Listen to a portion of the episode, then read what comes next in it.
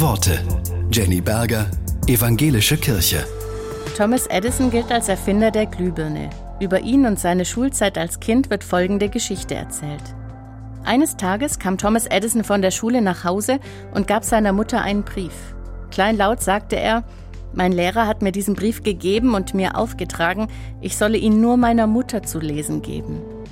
Die Mutter hatte die Augen voller Tränen, als sie dem Kind laut vorlas, was dort offensichtlich stand. Ihr Sohn ist ein Genie. Diese Schule ist zu klein für ihn und sie hat keine Lehrer, die gut genug sind, ihn zu unterrichten. Bitte unterrichten Sie ihn selbst. Viele Jahre nach dem Tod der Mutter durchsuchte Edison alte Familiendokumente. Plötzlich stieß er in einer Schreibtischschublade auf den Brief seines alten Lehrers. Er las, Ihr Sohn ist geistig behindert. Wir wollen ihn nicht mehr in der Schule haben.